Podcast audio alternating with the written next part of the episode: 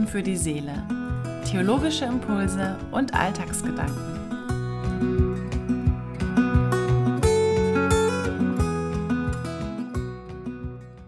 Hallo und schön, dass du reinhörst.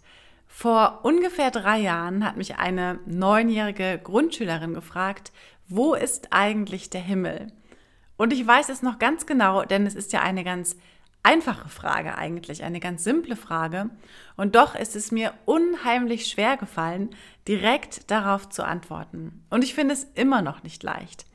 Das Mädchen hat dann ihre eigene Vorstellung von einem Himmel gemalt und das war ein ganz, ganz süßes Bild eigentlich. Gott auf einer Wolke, umgeben von Engeln und von einem Regenbogen, weit unter ihm die Erde und die Menschen und dazwischen noch ein Fahrstuhl also ein ganz, ganz schönes Bild.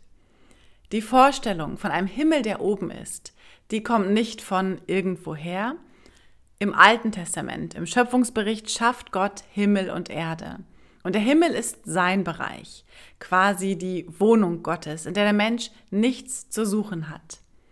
Und diese Vorstellungen von einem Himmel oder Himmelsgewölbe sind oft ganz bildlich. Im Jesaja-Buch wird zum Beispiel der Himmel wie ein Zeltdach beschrieben. Und auch im Neuen Testament ist der Himmel der Ort Gottes oder auch hier quasi die Wohnung Gottes. Und auch hier finden wir wirklich räumliche Vorstellungen von einem Himmel.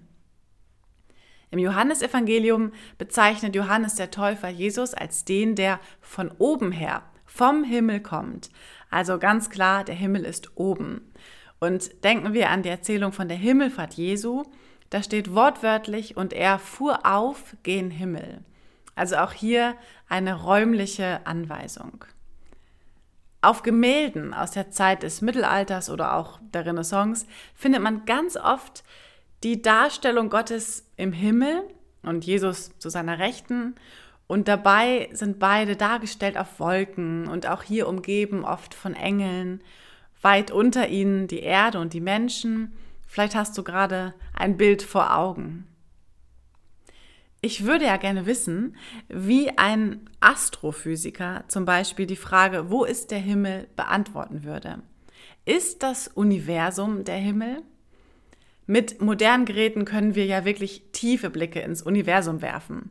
Erst vor kurzem ist ja der Mars Rover auf dem Mars gelandet, um dort Bodenproben zu sammeln, die dann Hinweise auf mögliches einstiges Leben dort geben können. Und trotzdem ist das Universum ja noch voller Geheimnisse. Wo ist der Himmel? Ich glaube, alles, alles hängt an dem Wort oder an der Bedeutung des Wortes Himmel. Im Englischen gibt es nämlich dafür zwei Wörter, Sky und Heaven. Und das haben wir im Deutschen nicht und ich finde, leider haben wir das im Deutschen nicht. Sky, das ist der Himmel, den wir sehen, wenn wir hochschauen, nach oben schauen, mit Wolken. Wir können diesen Himmel erforschen, erkunden. Astronauten fliegen in den Sky. Aber der Heaven, das ist der Himmel als die, naja, die Wirklichkeit Gottes. Man könnte auch sagen, die Wohnung Gottes, von der man ja eben nicht sagen kann, sie ist hier oder sie ist da und die man nicht mit dem Fernglas beobachten kann. Und wenn Gott im Himmel, also im Heaven ist, beziehungsweise wenn der Himmel die Wohnung Gottes ist, dann gilt ja auch im Umkehrschluss, der Himmel ist da, wo Gott ist.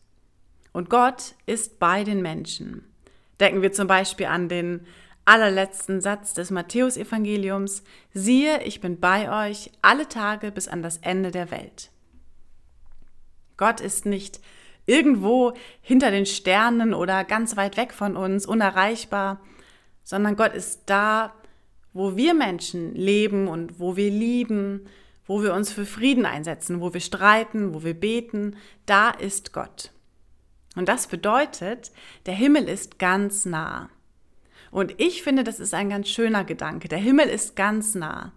Für unsere Augen vielleicht unsichtbar, aber nicht unendlich weit weg in einer anderen Dimension vielleicht, die wir mit unseren menschlichen Sinnen hier auf Erden nicht wahrnehmen oder nicht fassen, nicht greifen können. Aber der Himmel ist um uns herum.